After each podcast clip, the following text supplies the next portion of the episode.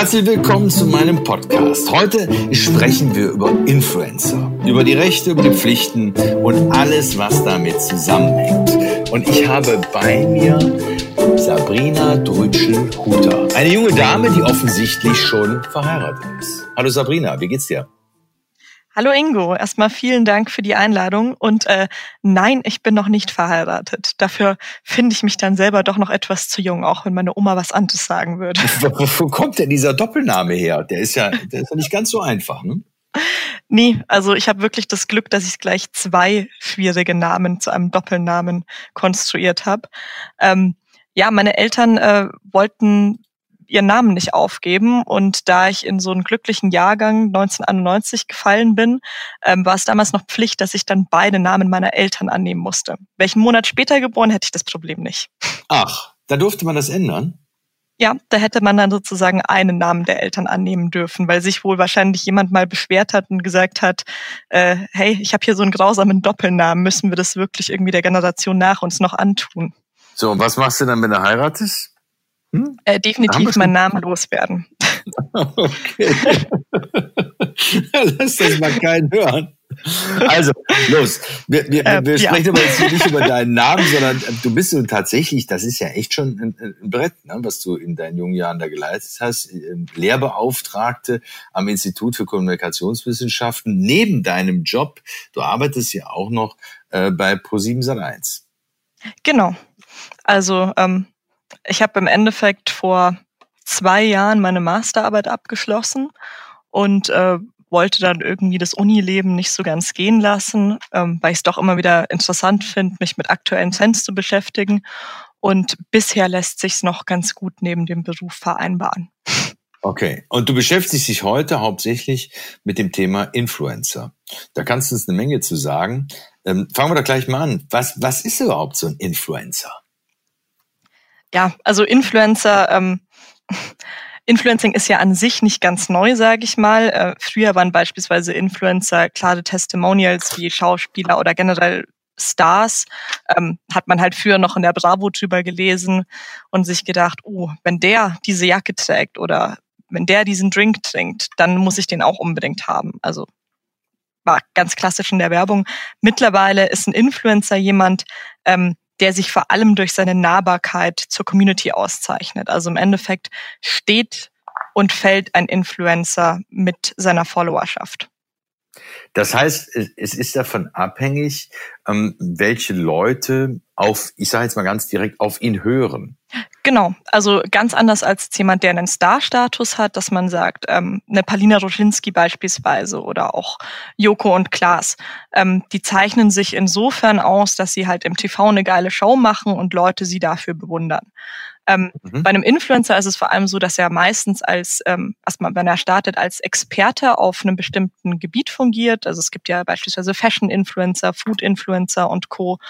Ähm, und dadurch, dass es mittlerweile immer mehr Daten im Internet gibt, also dass es, man findet, wenn ich jetzt das Thema Food eingib, dann finde ich da unzählige Meinungen zu, gibt es eben diese Influencer, ähm, die sich durch ihre Followerschaft hervorheben und dadurch eben eine gewisse Glaubwürdigkeit auf diesem Gebiet besitzen. Jetzt hast du ja gesagt, was es ist. Wer eignet sich denn dazu? Wie kann ich denn Influencer werden? Ich meine, ich kann mir ja nicht morgen auf die, auf die Stirn schreiben, ähm, ich bin jetzt hier irgendein Food Director, ich habe äh, totale Ahnung von Essen äh, und jetzt werde ich Influencer. Nee, das keineswegs. Also erstmal so von Anfang an sollte man natürlich äh, ähnlich wie wenn ich jetzt promoviere, ein bestimmtes Interesse für ein Thema mitbringen, also sei es jetzt Food, Fashion oder Beauty. Ähm, und dann muss man natürlich vor allem regelmäßig Content produzieren und äh, gleichzeitig auch mit steigender Bekanntheit sehr qualitativ hochwertigen Content, um sich gegenüber der Konkurrenz abzuheben. Also es ist jetzt nicht damit. Also Inhalte müssen produziert Genau, also werden. es ist jetzt nicht damit getan, dass ich, also das ist der eine Part, wirklich so diese Content Production. Äh, es ist jetzt nicht damit getan, dass ich irgendwie am Tag mal so bisschen was aus meinem Leben erzähle. Das kommt dann später noch dazu, weil je bekannter das und je beliebter, ähm, desto mehr will die Followerschaft natürlich auch über die Person erfahren. Das ist einfach so ein so eine Vorbildfunktion und dieser Nachahmeeffekt. Ja. Ähm, gleichzeitig muss man natürlich auch wahnsinnig aufpassen, welche Kooperationen man eingeht. Also das ist auch ein großer Business-Faktor mit dabei. Ähm, nicht jede Marke oder jedes Produkt bringt einen Influencer weiter. Also um jetzt mal ein ganz übertriebenes Beispiel zu nennen, ähm, hätten wir jetzt eine Sophia Thiel, die ständig irgendwie gesunde Ernährung propagiert und sagt, hey Leute, geht ins Fitnessstudio und tut was Gutes für euren Körper und dann plötzlich Werbung für Burger King und McDonald's macht, dann ist das halt sehr, sehr unglaubwürdig. Mhm. Also das ist so dieser bestimmte okay. Brandfit. Ähm, ein dritter Punkt, äh, wie ich vorhin schon gesagt habe, ein Influencer steht und fällt mit seiner Community. Das heißt, man muss auch wirklich mit der Community interagieren. Also wir haben hier keine einseitige Kommunikation mehr, sondern Social Media ist ein Medium, wo man eine zweiseitige Kommunikation hat. Das heißt, ich muss wirklich auf die, die Fragen meiner, meiner Community teilweise auch persönlich in Nachrichten auf Instagram antworten. Ähm, man kann das sich auch mal anschauen auf Instagram oder YouTube die, die Kommentare werden weitestgehend beantwortet. Also da steckt eine immenser Aufwand dahinter. Das heißt also, es ist nicht so, so locker, wie man das vielleicht so denken kann, dass du so ein bisschen trendy bist und sagen wir mal, du bist in so einem Fashion-Bereich unterwegs und du zeigst gerade, was du jetzt an neuesten Klamotten mitgebracht hast aus New York oder aus London und dass du darauf stehst, sondern du musst dich auch noch mitteilen. Also mitteilen insoweit, als du dich ganz persönlich auch mitteilen musst an den einzelnen Follower. Genau. Also ich meine, ähnlich wie wir hier beim TV beispielsweise ein Format auf die Bedürfnisse der Zielgruppe zuschneiden, äh, muss ein Influencer im Endeffekt auch Content zugeschnitten auf die Wünsche und Bedürfnisse seiner Zielgruppe erstellen. Also das meiste, also der Impuls kommt aus der Community. Deswegen gibt's ja oft so Fragestunden oder ähm, die Lookbooks werden irgendwie dementsprechend gestaltet, dass man sagt, hey, zeig uns doch mal die coolsten neuen Sneakers und Co. Also es kommt nicht mehr so vom Meinungsführer, sondern von der Community Ach. selbst. Das heißt, die Community bestimmt eigentlich, was sie will. Genau. Und wenn die Community nicht mehr bekommt, was sie möchte, dann geht sie natürlich auf andere Personen zu. Ich meine, klar, ähm, irgendwann hat man halt einen bestimmten Status erreicht. Also wenn man jetzt mal die ganz Großen unter den YouTubern anschaut, wie ein Julian Bam oder ähm, eine Bibi, die haben mittlerweile schon eher so fast so einen Star-Status erreicht. Also Julian Bam ist ja auch äh, Juror bei Masters of Dance. Ähm, irgendwann hat, kam sie natürlich nicht mehr die Zeit, auf jeden einzelnen Kommentar zu antworten. Aber die sind da nur hingekommen, weil sie diesen Weg gegangen sind. Das heißt also, es findet echt eine Interaktion statt. Ähm, der Follower, ähm, der, der hängt dir nicht nur an den Lippen, sondern der bittet dich auch, ähm, irgendetwas zu tun, ihm also irgendwelche Informationen zu genau. geben. Und ähm, der Influencer, der reagiert darauf. Das heißt, das hört sich nach einem richtigen Job an. Ja, also im Endeffekt ist es ein ganz, also Influencer-Marketing sagt man immer, ist so eine Mischung aus äh, Social Media, Content und Empfehlungsmarketing. Also und vor allem Empfehlungsmarketing. Ähm, denn Influencer sind in der Wahrnehmung, also vor allem von jüngeren Leuten, also man sieht ja, wenn man sich mal so diese Zielgruppenstruktur anschaut, gerade bei den YouTubern, das spricht ja doch eine sehr junge Zielgruppe an, ähm, werden die einfach so als, als gute Freunde wahrgenommen, so ein bisschen auf, auf demselben Level, also auf, auf Augenhöhe gewissermaßen, dem man einfach mal fragen kann, hey, sag mal, äh, wie ist denn das bei dir? Wie mixst du dir denn dein Müsli so? Aber sag mal, wie viel, wie viel Aufwand ist das denn dann für den Influencer? Das, das ist ja ein richtiger, ein richtiger, eine richtige Arbeit, ein richtiger Job, wie ich vorhin schon sagte. Ähm, bist du da vier, fünf Stunden am Tag mit beschäftigt oder ist es mehr? Also definitiv. Es kommt, äh, es kommt bisschen drauf an, wie viele Follower man hat ähm, und inwiefern man das auch professionell betreibt. Also es gibt zum Beispiel ähm, viele, ich sag mal, so Mikro-Influencer, die, die studieren noch nebenbei oder haben noch einen Job nebenbei, die haben dann vielleicht irgendwie so ihre 50.000 Follower. Davon lässt sich jetzt noch nicht so gut leben. Wenn man in so einen Bereich kommt zwischen 100 und 200.000 Follower, dann sollte man sich schon allmählich, also es ist noch möglich, dass man nebenbei arbeitet, sowas gibt's, aber die meisten kommen irgendwann an so einen Punkt, wo sie sich entscheiden müssen, sind sie jetzt Fulltime-Job-Influencer oder ähm, sehen sie das nur als Hobby an. Weil irgendwann hat man eben auch dieses Thema, dass man zu vielen Veranstaltungen gehen muss. Also so ähnlich wie ich jetzt zu irgendwelchen B2B-Veranstaltungen gehe, um ein Netzwerk aufzubauen, ähm, müssen sowas auch Influencer tun. Da gibt's äh, die Glow und die Video Days und ähm, auch Fachveranstaltungen wie die Online-Marketing-Rockstars und Co., wo man sich beispielsweise bei Unternehmen positioniert. Also da ist man auch viel unterwegs. Also eine Menge Arbeit. So, jetzt gibt's, ist es aber trotzdem für, für ganz viele junge Menschen sicherlich auch reizvoll. Ähm, so der Gedanke, ich bin jetzt ein Influencer und ich kann auch ein bisschen meine Umwelt mitbestimmen. Ähm, da stellt sich natürlich die Frage, ab wann kann ich das und, und wer hat denn überhaupt noch heute die Möglichkeiten? Weil viele Positionen sind sicherlich besetzt. Würdest du so weit gehen und sagen, ähm, heute braucht da keiner mehr mit anzufangen? Das Thema ist durch. Äh, der Markt ist gesättigt. Also ich sag mal, selbst heutzutage sprießen irgendwie noch Unternehmen aus dem Boden, wo man sagt, naja, wir haben ja schon irgendwie so 100.000 Taschenmarken, jetzt kommt aber noch ein Captain Thunder her, also es ist schon möglich. Ähm, es ist mhm. natürlich schwieriger. Also ich sag mal, äh, ein First Mover hat es immer etwas leichter. Ähm, eine Bibi und ein Julian Bam, um das, also um das Beispiel jetzt nochmal aufzugreifen, ähm, die waren halt eine der ersten, die sich ähm, die sich auf YouTube richtig ausgetobt haben. Also da gab es damals noch gar nicht so viele, die Content produziert haben. Und ähm, ich sag mal, vor zehn Jahren war der Content auch bei weitem noch nicht so professionell wie heute. Also klar, teilweise auch durch den technologischen Fortschritt, ähm, dass man mittlerweile ja selbst mit seinem iPhone bessere so Fotos machen kann, als ich mit meiner Digitalkamera vor zehn Jahren. Aber mhm. ähm, da ist der Anspruch einfach gewachsen. Deswegen muss man natürlich mittlerweile auch viel mehr Aufwand reinstecken. Es reicht nicht mehr, dass man wie damals mal so ein paar Beauty-Tutorials zeigt und ein bisschen was erzählt. Also Bibi hat ja damals einfach super viel aus ihrem Leben erzählt. Ähm, mhm. Also da muss man definitiv etwas mehr Aufwand reinstecken, äh, müsste wahrscheinlich mittlerweile auch auf mehr Networking-Events gehen. Was natürlich ein klarer Vorteil ist, ist, dass ähm, Influencer wirklich mittlerweile als Berufsstand schon anerkannt ist, beziehungsweise äh, seinen Weg also in den Marketingmix vieler großen Unternehmen gefunden hat. Also früher haben noch gar nicht so viele ja. Unternehmen ähm, Influencer-Marketing Beachtung geschenkt. Das kam jetzt erst so in den letzten fünf Jahren, dieser Hype. Ähm, das heißt, da ist natürlich noch mal etwas mehr Luft nach oben. Aber ähm, wie gesagt, also eine Professionalisierung sollte hier stattfinden. Das heißt, ich würde vielen Leuten, die heutzutage Influencer noch werden wollen, raten, früh anzufangen, also so früh wie möglich, weil wenn man jung ist, ist, natürlich, ist man natürlich auch nah an seiner Zielgruppe dran. Also viele Influencer sind ja. so mit ihrer Community groß geworden. Ähm, und sich eventuell, wenn Studium oder Ausbildung zur Debatte steht, sich für einen Beruf zu entscheiden, der Richtung Online-Marketing oder Videoproduktion geht sodass ich da mh, sagen wir, mit einer Klappe zwei Fliegen kriege. Genau. Also ja. ich habe beispielsweise damals mal im ersten Studium ähm, noch gelernt, wie man Videos schneidet oder so Themen wie SEA, SEO, ähm, Medienwirkungsforschungsthemen. Also sowas, man versucht ja eigentlich als Influencer langfristig gesehen, sich selbst als Marke aufzubauen.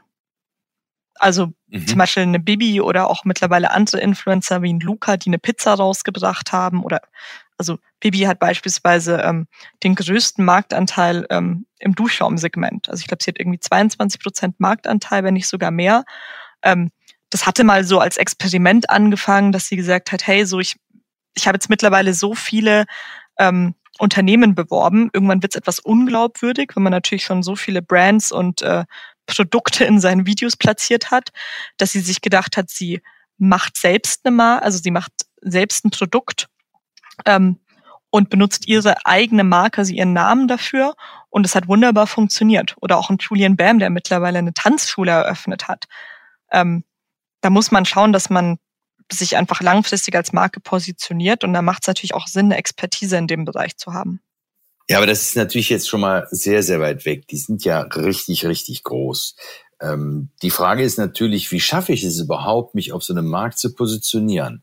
Und ich weiß, es gibt ja unter anderem auch Agenturen, ähm, die sich solche Influencer annehmen und die denen auch helfen. Kannst du uns dazu noch was sagen? Wer ist das und äh, wie gehen die vor?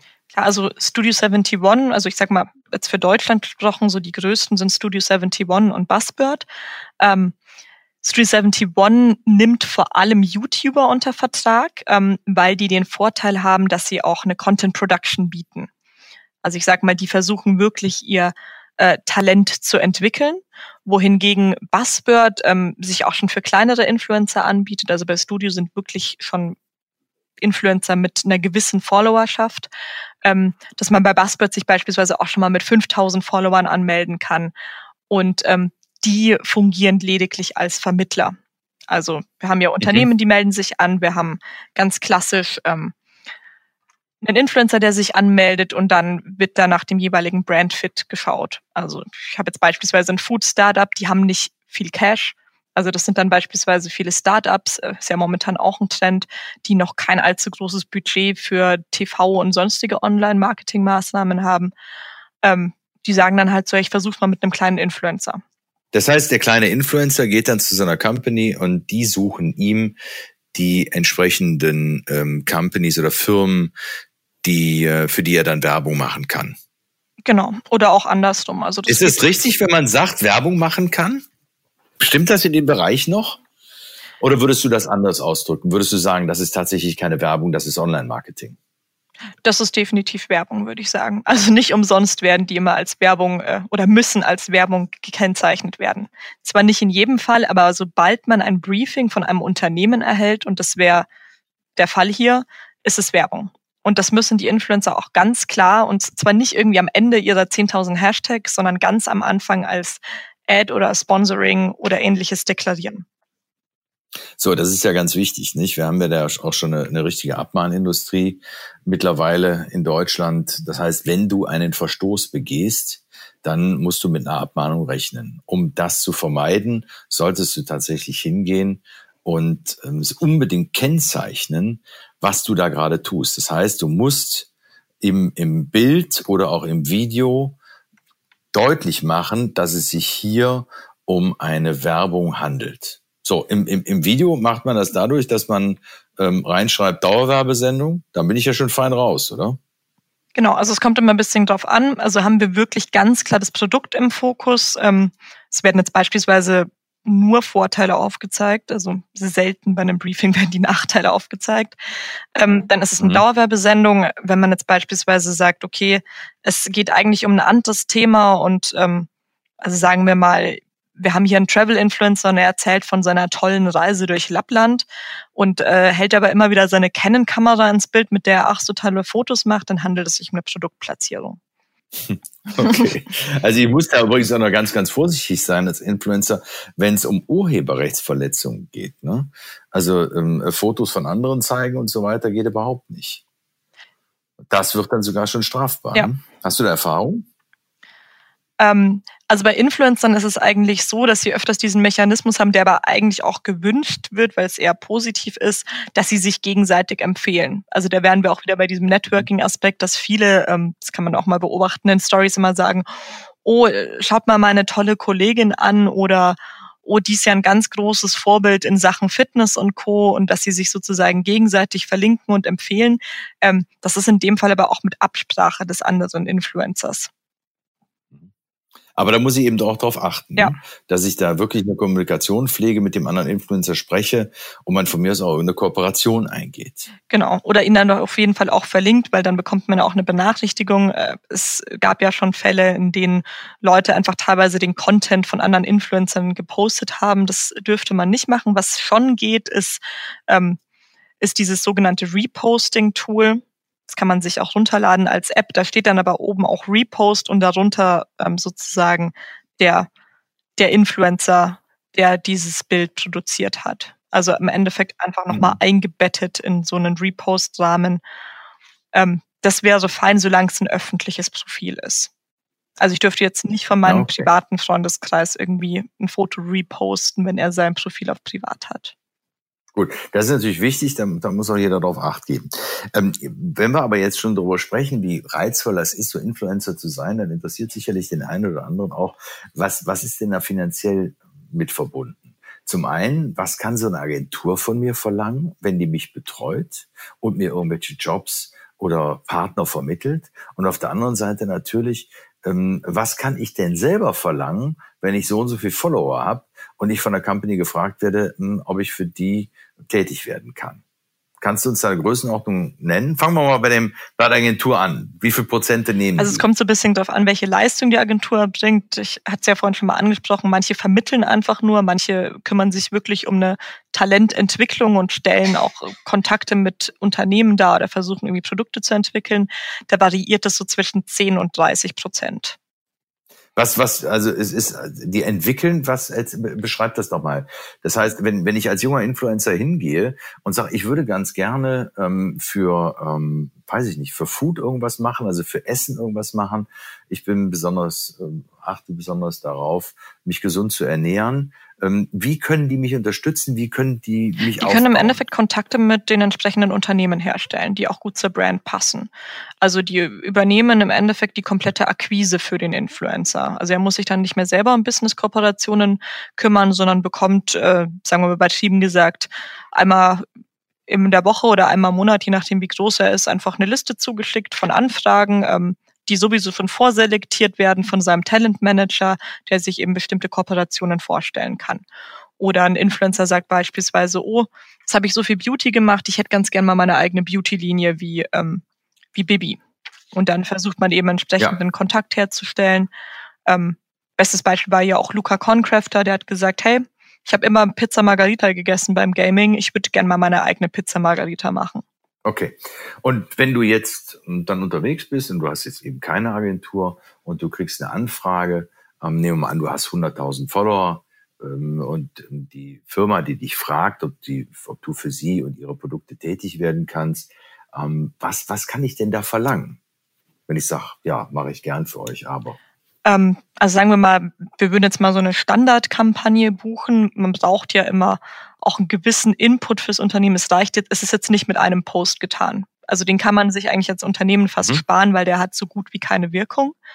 Ähm, sagen wir mal, wir hätten jetzt ähm, eine Produktkampagne im Beauty-Bereich, ein Influencer, der so 200.000 Follower hat, dann ähm, kann er beispielsweise für so zwei YouTube-Videos, drei Instagram-Postings plus noch so drei Stories. Ähm, die sind meistens gleichwertig ähm, zu betrachten wie die normalen Bildpostings, ähm, kann er schon so 20.000 verlangen. Bei 200.000 Follower? Ja, sagen wir mal so ungefähr 200.000 Follower. Ähm, dazu so drei YouTube-Videos, die wirklich als Werbevideo gelten, diverse Postings plus ähm, die Stories und noch eine Event Attendance, weil meistens, wenn man jetzt, also sagen wir mal, es handelt sich um einen neuen Produktlaunch, ähm, geht es eigentlich, also muss der Influencer ja auch wirklich vor Ort sein. Das macht dann schon Sinn, um dem Ganzen ja, Preis zu verleihen. Und die, und die Videos, ähm, wie lange bleiben die dann on air? Habe ich da habe ich ja das Recht oder die Möglichkeit als Influencer zu sagen, ich möchte, dass dieses Video auf der zum Beispiel Homepage der Firma, für die ich da tätig bin, nur ein Jahr ist oder muss es drei Jahre sein oder ist es immer unbegrenzt? Also das kommt immer darauf an. Hier handelt, also hierbei handelt es sich dann nochmal um Buyouts. Das heißt, es muss separat gelöst werden. Ähm, Normalerweise wird man bei so Kooperationen immer gefragt, welche Rechte man noch braucht, ob jetzt irgendwie digitale oder Printrechte. Manche versuchen, also manche drucken ja auch nochmal Flyer mit Influencern und Co. Das kostet halt dann nochmal on top. Das ist aber überschaubar und variiert immer so ein bisschen nach eigenem Befinden. Mhm. Und das ist dann natürlich auch an eine Laufzeit gekoppelt, dass man beispielsweise sagt, okay, ihr bekommt jetzt für den Zeitraum der Kooperation von meistens sind das ja so ein, zwei Jahre bei größeren Kooperationen, ähm, bekommt ihr so lange die Rechte dafür, um das auf eurer Webseite zu featuren. Also es ist tatsächlich immer noch möglich, als Influencer heute ähm, tätig zu werden und ein Umfeld für sich zu finden. Aber ganz wichtig, wie du ja sagst, ist, dass du in einem ständigen Austausch mit deiner Community bist und äh, dass du dich wirklich professionell verhältst. Das heißt, du musst jeden Tag ran, oder? Ja, eigentlich schon. Also es, ähm, man bekommt öfter mit, also es kommt ein bisschen darauf an, ob man sich jetzt auf Instagram oder auf äh, YouTube besonders groß positioniert. Man muss ja mittlerweile auch mehrere Kanäle bedienen. Also die zwei würde ich schon fast als Must ähm, beschreiben. Ähm, ja, also im Endeffekt gibt es viele, die sagen halt, ich habe zwei Tage die Woche reserviert, wo ich einfach mal meine kompletten Shootings durchziehe. Ähm, ich habe auch schon von Influencern mitbekommen, die das so sehr organisiert angehen. Äh, die haben dann wirklich Excel-Listen, wo sie aufschreiben, ich habe das und das Unternehmen, die haben das und das gefordert, äh, dafür brauche ich äh, das und das Format, also wirklich ihre Briefings eintragen und versuchen, sich da einen Zeitplan zu machen. Also was zum Beispiel auch nicht geht, wo manche Unternehmen einfach ein bisschen desillusioniert sind, ist, ähm, dass man sagt, ach ja, äh, ich hätte da so eine Kampagne, ähm, in drei Tagen äh, könntest du es dann schalten, oder? Also die sind schon auch etwas ausgebucht. Da muss man schon mit etwas mehr Vorlauf anfragen. Okay, okay. Das sind dann allerdings dann die, die etwas größeren, oder?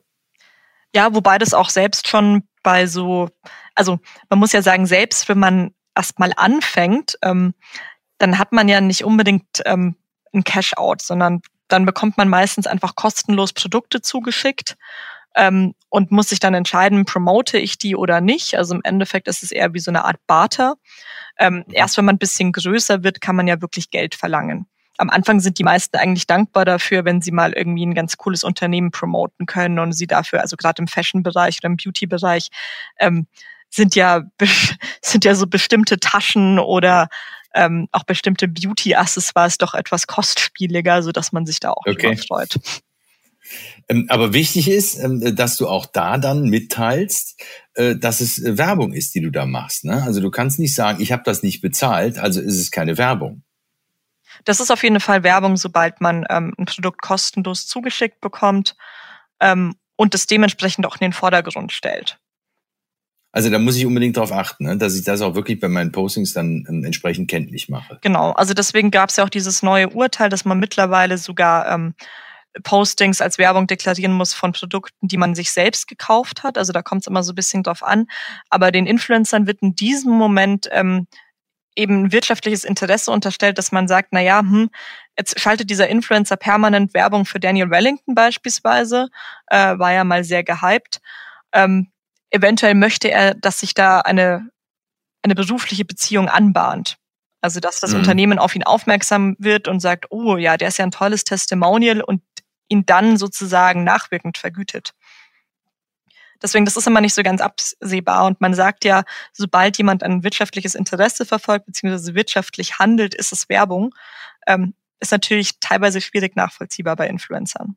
Ja, aber deshalb ist eben genau dieses Urteil dazu beachten, ne, die glasklar sagen, nicht nur umsonst erhalten Artikel, sondern selbst dann, wenn du sie gekauft hast, aber ein wirtschaftliches Interesse verfolgst, musst du dein Posting als Werbung kennzeichnen. Genau. Ich meine, wenn ich jetzt ganz klar als Influencer statuiere, hey, ich zeige euch jetzt nur mal irgendwie, wie ich mein neues Müsli mache. Ähm, ist ja momentan so ein super Health-Trend mit den 10.000 Superfruits. Und äh, dafür habe ich halt bei DM das und das besorgt und ich verfolge damit aber kein wirtschaftliches Interesse, sondern das esse ich irgendwie schon seit zehn Jahren, dann ist es natürlich fein. Mhm. Wenn ich jetzt natürlich solche High-Fashion-Pieces zeige, ähm, schon wieder ein bisschen schwierig. Also da kommt es auch teilweise immer etwas auf den Produktwert an. Ähm, früher hat man immer gesagt, naja, wenn ich ein Produkt kostenlos zugeschickt bekomme, was jetzt eher irgendwie günstig ist und ich stelle jetzt nicht irgendwie dieses Produkt in den Vordergrund, sondern ich mache beispielsweise wie früher Blogger ähm, so eine reine Test, also einen reinen Test, dass man wirklich eine neutrale Berichterstattung von sich gibt, wie das auch ein Journalist macht, ähm, dann hätte ich es nicht als Werbung deklarieren müssen. Weil dann kann ja auch ein Influencer beispielsweise auch negative Aspekte aufzeigen. Vielleicht, also wenn wir so weit sind, ja, dann müssten wir ja sagen, dann hören wir mal auf unser schlechtes Gewissen. Ja. Wenn das schlechte Gewissen sagt, ich verspreche mir einen Vorteil, dann muss ich es kennzeichnen. Tut es das nicht, dann muss ich es nicht kennzeichnen. Also zur Sicherheit würde ich tatsächlich immer raten oder rate ich, lieber einmal mehr kennzeichnen als einmal zu wenig. Also jetzt rein für Influencer gesprochen oder auch für Unternehmen. Im Endeffekt ähm, ist durch dieses neue Urteil auch diese ganze Werbekennzeichnung so verweichlicht, ähm, dass es eigentlich schon fast wieder von Vorteil für Influencer und Unternehmen ist, weil die halt immer sagen, ach, ich muss ja eh alles als Werbung kennzeichnen und sich schon gar keine Gedanken drüber machen, ob es jetzt eigentlich der Fall mhm. ist oder nicht. Und die Community das ja gar nicht mehr in Frage stellt, weil sie ja immer so sagen, ach ja, Anzeige, weil äh, wir müssen jetzt alles kennzeichnen. Ja, jetzt haben wir natürlich wieder eine ganze Menge über die ganzen Restriktionen und Beschränkungen erzählt. Ähm, für mich bleibt immer noch faszinierend, ähm, dass ich immer noch in der Lage bin, heutzutage aus eigenen Stücken sowas aufzubauen. Das heißt, wenn ich von irgendetwas fasziniert bin und glaube, dass ich meinem Umwelt da auch sogar noch was Gutes mit tue, ähm, wenn ich das in den Vordergrund bringe, wenn ich das ein bisschen bekannter mache und, und so meine eigene Position als Influencer schaffe, dann, dann ist das ein neuer Berufszweig, den du wirklich selber gestalten kannst. Und das finde ich schon toll. Auf jeden Fall. Sabrina, hast du noch irgendetwas, was du uns äh, zu dem Job des Influencers und zum Beginn eines Influencers sagen möchtest? Also, was ich in den letzten Jahren immer wieder gemerkt habe, ist, dass das wichtigste Gut ähm, die Glaubwürdigkeit ist also es wird ja nicht umsonst immer Journalisten und Co. nachgesagt, so ja, äh, die werden ja nur noch von Unternehmen bezahlt. Ähm, deswegen haben Influencer ja auch als Empfehlungsgeber so eine hohe Glaubwürdigkeit. Ähm, man sollte sich da wirklich auf seine eigenen Werte besinnen und diese Authentizität in dem Bereich, in dem man Experte ist, wirklich leben. Also lieber mal ein Angebot ablehnen, ähm, auch wenn es Geld dafür gibt. Ähm, denn zwei Jahre später zahlt sich umso mehr aus. Also ich glaube, wenn man sich selbst treu ist und das auch an Unternehmen gesprochen, also nicht einfach immer nur den Influencer mit der größten Reichweite nehmen, sondern der, der am besten zu einem passt. So der, der viel zitierte Brandfit hier, ähm, dann, dann fließt das Geld wie von selbst. Das ist doch mal eine Ansage. Sabrina, ich danke dir ganz herzlich, dass du uns so kompetent Auskunft gegeben hast über alles, was Influencer betrifft. Ich danke dir, Ingo. Hat wirklich Spaß gemacht. Schön. Und ich danke euch und ich hoffe, euch hat es genauso Spaß gemacht wie uns beiden. Ich danke euch fürs Zuhören und ich freue mich, wenn wir uns beim nächsten Mal wiederhören bei Ingo Lenzens Podcast.